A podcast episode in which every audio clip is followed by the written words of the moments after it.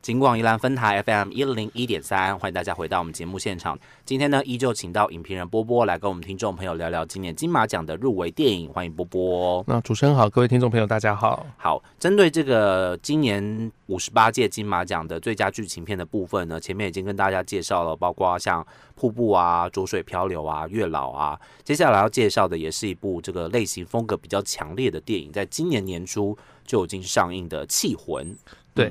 那《气魂》的话，在今年金马奖的表现当然也相当不错啦，嗯也是十一项的入围。是，对，那包括了这是导演陈伟豪的呃电影作品。那之前当然最有名的当然就是那个《红衣小女孩》是 IP 系列，嗯对。那后来虽然有些系列不是他自己拍的，不过我想大家都跟他这整个制作团队会有关系，他可能都是担任制片的一个角色。嗯然后他自己这是他的第四部长片了。嗯，OK，对好，然后今年其实如果听众朋友可能会没注意到，大家比较不注意到，就是他其实今年有拍一个迷你影集，是，对，叫做《池塘怪谈》，哦，对，线上也可以看得到了，就是那个那个苏呃不是苏打绿，现在叫于丁密合作的那个合跨作领域的合作。对，嗯那每一集每一集大概短短的十几分钟里面，大概就会穿插一首于丁密的新歌，哦，嗯他是我出专辑啊，对，于于丁密有真的有一张专辑就叫做《池池塘塘怪怪谈谈》，这样对子，对对。对，那这个其实大家可以看到， OK 然后其实也还蛮有趣的，算是比较小巧精致的东西。嗯那当然，陈伟豪导演最早最早被大家所熟悉的，应该是从二零一六年那时候《保全员之使》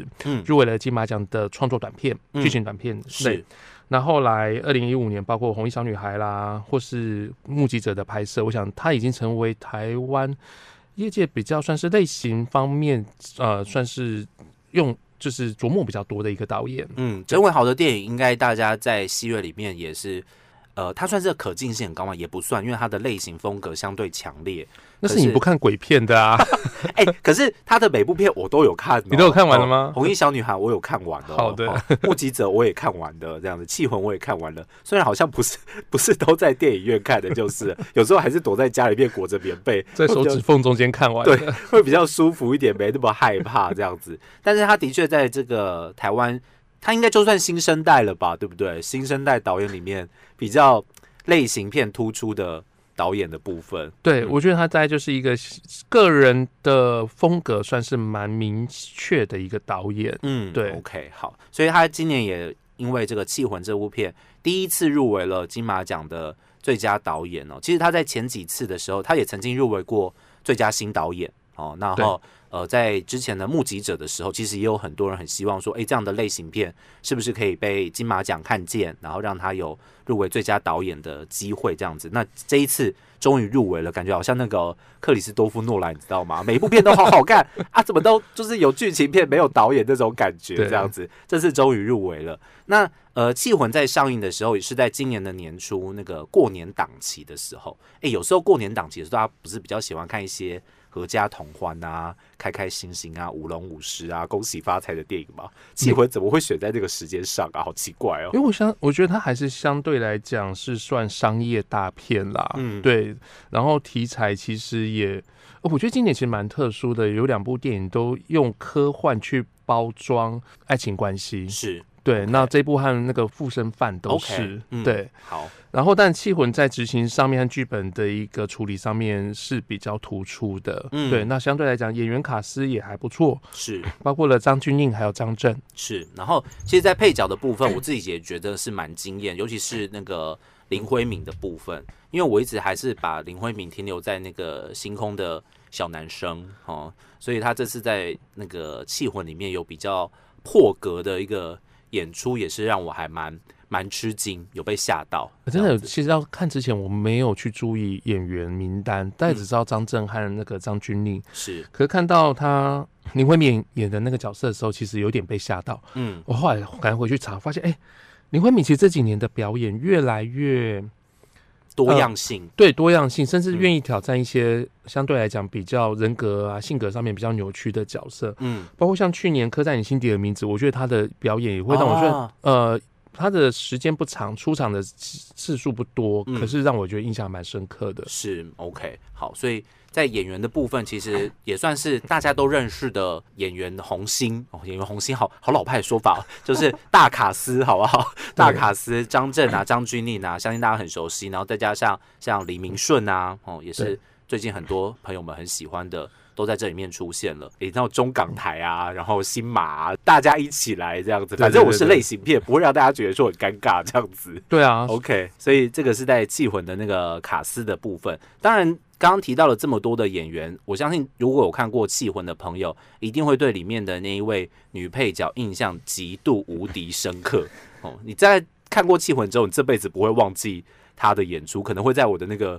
人生排行前几名。不是说演的最好，而是她的角色的难度和那个突破性真的是太高了，应该一般的演员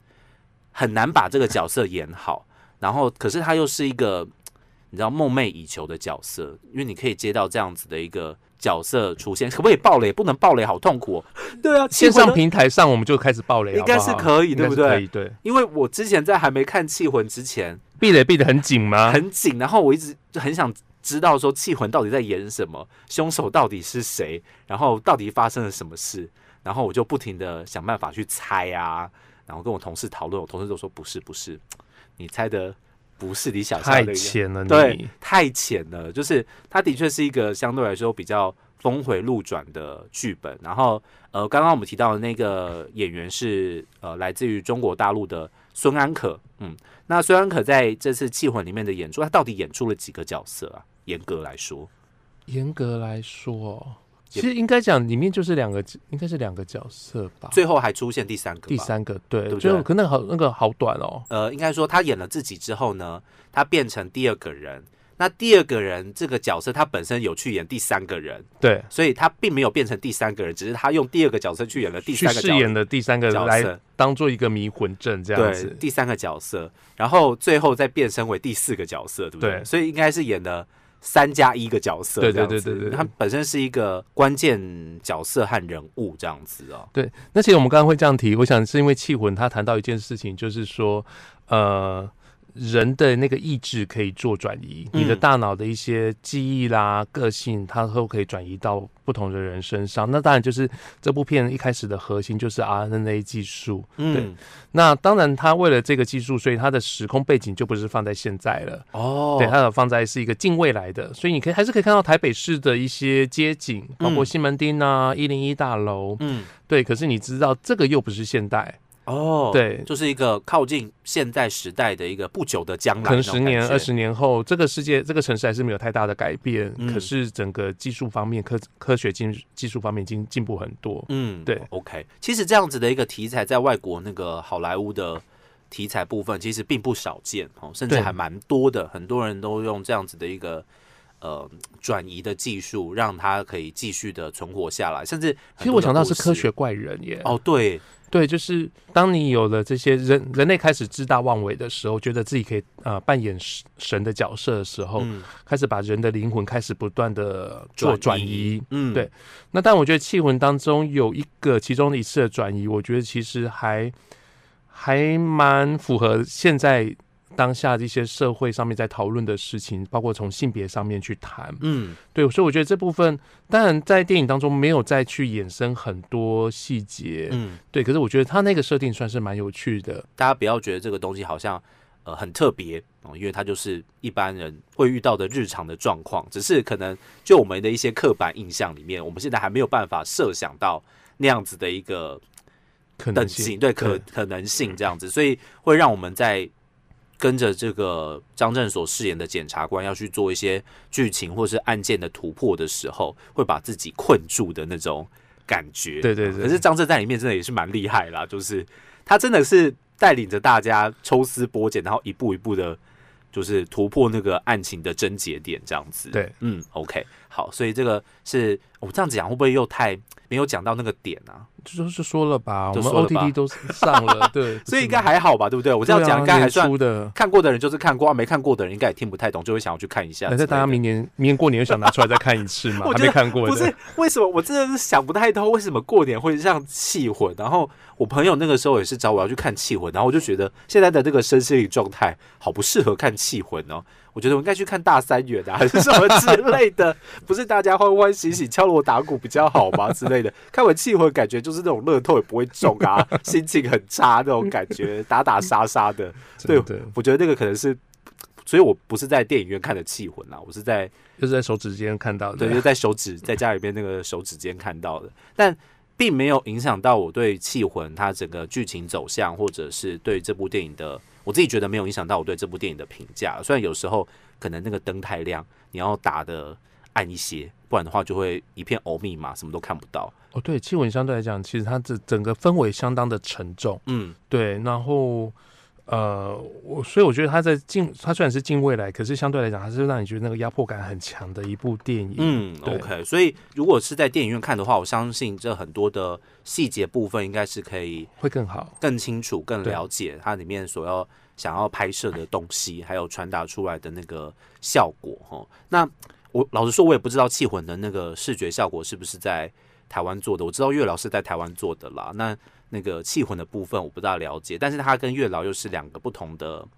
方向，哦，就是它的视觉效果的部分。有时候好像《气魂》的视觉效果对我来说就会，我自己就会觉得有点尴尬。哦对看起来对，没错。你就知道它不是真的。所以我们上一次在谈月老的时候嗯说它视觉效果很好，我其实我想到就是气混凝当中要藏很多东西，嗯，然后所以用的灰灰暗暗的，我觉得多少就是因为可能技术上面，但不知道啦，这当然是嗯创作者他们自己可能有自己艺术上面的决定。嗯，或者是他就是要做出那种让你尴尬的感觉，会这样 吗？一般人会这样吗？ 我觉得应该是要做出压抑的感觉啦。哦压抑的感觉，哈，的确是对对对蛮压抑的，因为大家看的有点就就是小小的尴尬，你知道它不是 不是真的那种感觉，对好像那种比较灰暗的剧情呈现就会就会这样，就会被框破卡丘呢。对啊对，那当然，这是在你在看的时候，我觉得多少会有一点点影响到你在观赏的时候的感受。嗯，对，OK，那不过我不过没关系啊，气魂有一个很大的亮点啊，嗯，就是看张震，真的吗？张震怎么样去结识，然后销售演出，去演出一个检察官，嗯可是罹患了癌症，然后在末期的时候想说能工作一天就是一天，留点钱给家人，嗯对，那我觉得张震这角色其实算蛮有趣。如果你仔细想，这个故事如果只有在那个另外一条线，就是他的一个这个企业在做 RNA 试验的这条线，然后包括他的灵魂转移这上面去琢磨的话，为什么张震一定要罹患癌症？为什么一定要有一个罹患癌症的检察官？对，所以我觉得这点是一个蛮有趣的东西。所以张震没有饰演一个罹患癌症的检察官的话，《气魂》这部片好像真的就少了一点不同的亮点、欸、虽然我们刚刚讲的都是一个好像灵魂转移的这样的技术，可是如果张震那个检察官他没有得癌症的话，好像变得很无聊哎、这个电影不知道为什么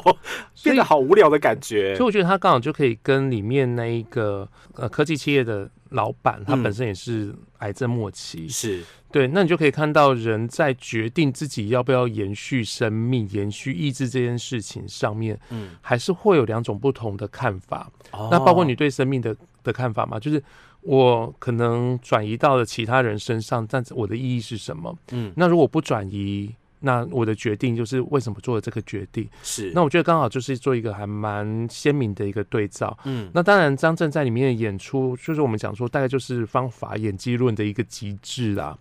对，但是他不可能真的说我要去得癌症啊，对不对？对，可是至少他在那个外形上面和整个气力，呃，气若如丝的这个诠释上面，其实会让我们想到像以前，比如说像是啊，劳勃迪尼洛拍《蛮牛》嗯，或是拍《计程车司机》的时候，哎、你知道劳勃迪尼洛拍《计程车司机》，他真的跑去跑计程车，哦真的啊而且还拿到照。真的、啊、对对对对对对。 ，OK，对，就是说，呃，在国外有一套的表演方式是，这个演员要进入到这角色，必须要把日常生活也活得跟这个角色一样。嗯，对，那我想张震在这部片里面就有这种给人家，甚至有点到视觉奇观。嗯那当然，张震的表演有让这部片子变得更好看。是对嗯，OK。所以说，其实不单只是在那个剧情的变化，还有科技啊、科幻近未来的设定之外，其实演员的演技也是算是这部片的一大看点啦。除了我们刚刚我自己觉得蛮厉害的那个酸可可之外，，然后张震的部分也是我同事哦一直低偶漏张震，我也不知道为什么， 一直都说哦那个张震真的是演成那样，真的是什么之类的，很称赞他的演技这样子。对对啊，那我觉得这几年张震也算是比较熬出头了，因为你想想看他的很在小时候青少年的时候的作品，嗯那个古古岭街少年少女事件就已经让他入围过金马影帝，嗯，对，然后事隔这么多年，他前前后后到底入围了几次啊？应该包括吴清源那一次是退赛，对，对，那后来又有最好的时最好光，的时光，然后绣春刀，对，对，大差概不就多应该就这样子了，就是这样子。，对，所以他其实中间有一段青少年转成年这段期间，算是比较尴尬期。嗯，甚至我们在看《卧虎藏龙》的时候，也就觉得他跟其他演 员算是有点不同档次。对，就是有一点哎。有就是尴尬，有那个时候还是有一点点尴尬感。对，对可是这一次张震的口条，我觉得真的就是没问题了。嗯呃对，OK，好，所以其实演员的演技除了是在这个科幻设定之外，大家可以去特别关注在《气魂》这部片的一个很大的亮点哦。那作为这个在剧情长片里面比较特别的一个类型电影的嗯设定跟出现，其实好像也有朋友在讨论，上次出现这样子的一个科幻类型的电影，在金马奖的剧情长片名单里面，好像也要往前推到。之前鬼丝，鬼是不是丝鬼丝我没有看过哎、鬼丝也是张震演的嘛，对不对哦，我好像也没看过耶。真的？吗？对，但是鬼丝的设定好像又在更，我觉得他的那个剧情设定又在更奇幻一点，你就是你要花更多的脑 袋，你那个脑容量要先在要跟大家这样子对，也要再清出多一点点的空间，然后去了解那个故事设定之后，你比较可以进入那个剧情的设定的时空范围里面。但气魂就还好，气魂你就可以用一个比较轻松的心情，虽然看完之后可能不是那么轻真松的耶、哦，看完之后可超能会有点沉重，非常这样压抑。对，但是呃，相对来说，它的可进性就会更高一些些哈、大家不要因为很多的类型电影，像我这样子怕鬼的人，就不管看鬼片什么之类的，或许会不小心错过一些好看的电影，也是蛮可惜的。最后，波波有没有什么针对气魂的部分要跟我们听众朋友做补充的呢？好，嗯那我们刚其实提到很多都是关于那个演员的部分。嗯，那这一文其实我稍微小小提一下，他今年金马入围了动作设计。哦，那动作设计的洪世浩，其实他个人入围了两项，《气魂》和《鬼扯》都有。啊、嗯这他都不是传统的动作设计耶。对。那其实当然，因为中国和香港电影的退出，其实以前我们看到那种武打片啊、武侠片里面动作设计是最容易入围的。对，那后来金马只好也慢慢重新思考动作设计的定位。嗯然后洪世浩其实在，呃我们刚刚讲的一些中港的电影退出之后，其实慢慢的露出头角来。嗯嗯嗯，他其实是金马第一位拿到动作设计奖的台台湾湾人。人哦，对，在五十六届金马的时候，所以他就是在动作设计奖出现在金马奖的奖项名单之后，通通都非都台湾不是台湾人。哦。我们以前我们会听天到哪什么陈家班啊、洪家班啊诸如此类的，对对可是对台湾一直没有办法在这个奖项上面有被写下来。是然后他在前年的下半场的时候有就得奖了。下半场也不是传统的动作也不设是计、啊，也不是啊。可是我们可以看到，近这三年来，其实洪少自己就是就已经入围了四次金马了，快嗯速累积他金马点数。是对 OK 所以我觉得其实大家也可以注意一下，其实台湾的一些幕后部分，嗯虽然中港都渐渐退出，其实台湾的幕后人才还是一直在。嗯，还是有很多不同的看点，然后很多可以值得期待的地方，然后所以今天针对今年入围最佳剧情片的电影《气魂》，跟听众朋友做简单的分享。今天再次感谢波波来到我们的节目现场好，，谢谢主持人。